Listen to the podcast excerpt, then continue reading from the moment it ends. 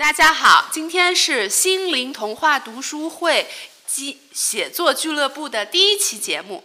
那我们在上一周的时候，所有的小朋友们都读了手绢上的花田。我想问一下，在座的小朋友们，手绢上的花田里面讲了一个什么故事呀？谁能回答这个问题？嗯，大麦，你来说吧。就是手绢上的花田是邮递员和他的妻子，他们俩喝菊花酒，妻子把菊花酒送给了别人，他他们俩就变成了小人，哦天天酿菊花酒。对，他说的是有一个老奶奶有一个非常奇妙的菊花酒壶，一群小人住在酒壶里面，可以酿出美味的菊花酒。那么在这本书里面有一个很有意思的叙述的角度，就是我们有大人、大巨人和小人们的生活。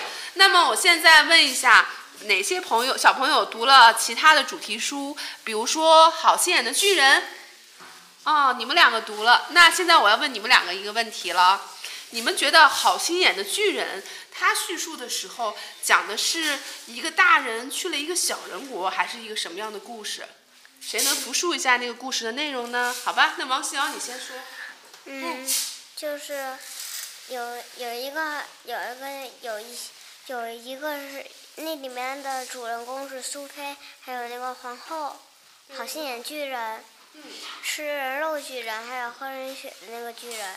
对，他们的生活在那个他们的生活在那个那个，他们生活在就是也不是也不是小人国，也不是小人国，也不是大人，就是特别大人的生活的里面，就是就是就是就是就是很普通的场面，但是那里有巨人。哦，那里有巨人，是在一个巨人的那些国度里面。不过是巨人国。是巨人国是吧？那我们想现在问一下，《好心眼巨人》这本书从标题里来讲，它讲的是一个巨人的故事，还是小人的故事？是一个巨人的故事。我们上我们上节课，嗯，你说。从题目看来，像是一像是一个心眼很好的巨人。对，我们学习了从这个标题里面来预测这个故事里面到底写了什么一个问题。那还有小朋友之前说过，还有在一些很多书里面有讲到了小人的故事。那你们两个人先回去，我先问问还有谁读过跟小人有关的故事？福尔图记。哦，《弗列格游记》是吧？弗呃，列格格格列列佛游记记。那赵一诺，你过来坐到这里来，跟大家讲一讲。我也，我也，我也读。我就就是那个弗列格，就是他是一名医生，但是传了一个大公报，把传给嗯。公告给那他。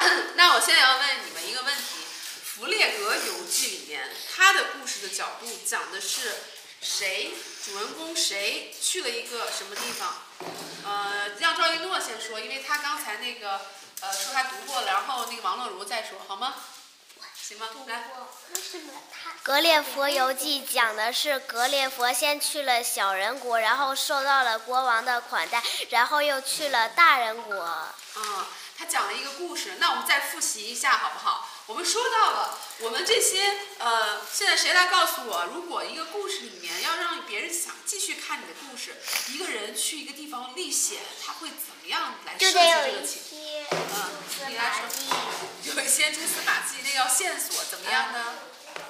让让别人读的很想往下去。去格列佛游记就是讲的格列佛，他一个普通人到了小人国都很小，谁很小？主语是谁？小人都很小。嗯，他们在那个国家，刚才那个赵一诺度总结的过了很好，嗯格列佛又去了大人国，大人都很大。嗯，呃，对，赵一诺有什么要补充的吗？你们都读过了这本书。去了，去了之后又去飞岛国。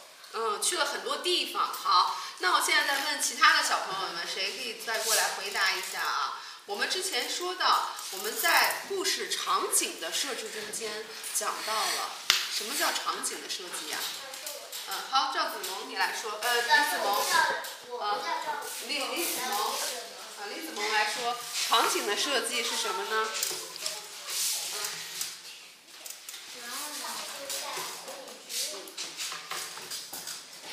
你说吧，场景是怎么设置出来的呢？嗯。是拍出来的。我们说故事的不同的场景，讲的是故事发生在什么环境里。我们上次是不是请每个小朋友来写过你的故事发生的场景要描述出来？比如说这个小人国里面的人，他长得是这个小人长成什么样啊？穿成什么样衣服？他们这些小人国里和其他我们平常生活的这些国家有什么不一样的地方？那现在我问一下其他的小朋友，有读过《爱丽丝漫游仙境》的吗？我还有谁读过《爱丽丝漫游仙境》？还有读《导弹回日记》啊？你听过《爱丽丝漫游仙境》？你那个你读过吗？嗨，好，那我想问一下，在《爱丽丝漫游仙境》里有很多的场景，对不对？嗨，啊，是不是？那我现在问一下大家，谁能跟我跟我说一下，《爱丽丝漫游仙境》里面有没有遇到过大人或者是小人的这个这种场景啊？大人国、小人国场景。老师，我见过小人国，不过嗯还有大人国，就是就是爱丽丝怎么样呢？不是爱丽丝，是别的，就是嗯，是什么？是个嗯，四个四个国哦，五个国里头，然后有大人国，还有小人国，然后大人国是一个非常大的一个女的，一共有冰国，还有肉国，还有花国，还有正常国，还有那你说这个故事的书的名字叫什么？书的名字叫《胡桃夹子》。呃，胡桃夹子也讲到了。那我们其实有很多的书里面都会存在着大人的视角和小人的视角。那我想请大家分享一下，如果你们变小了，你们会遇到什么问题？在这些书里都有。谁写的这个故事？来跟我们分享一下。那李图瑶，你坐到这儿来跟我们来讲一讲你写的这个故事，好吗？他刚才那个没有改过，现在修改完了以后再讲一遍，大家认真听，我们待会儿给他提问题，好不好？听听，假如李图瑶首先发现自己变小了，会有什么情况？大家注意听啊。嗯，加油，李图瑶。假如我变小了，一天，一天早晨，我就听见妈妈说：“快起床，马上就要迟到了。”我刚想上床，就觉得我站在了悬崖上。这是怎么回事呢？我心里想着，仔细看了看周围的景物。被子像山一样高，床头像悬崖一样高。我一我一下子就明白是怎么回事了。我变小了，我正在，我正，我正在站在自己的小床上，我这么这么，我正想着怎么下床，就看见了离小床不远有一个玩具箱子，箱子里有一个玩具梯子。于是我把玩具梯子搬来了，我顺着梯子爬了下来，向洗手间奔去。可是。对于变小的我，平时几步几步的距离好像有几千米一样漫长。我跑了半天，才发现我还在屋子里，就看见门没有关紧。我高兴的想：哈，太好了，我终于可以出去了。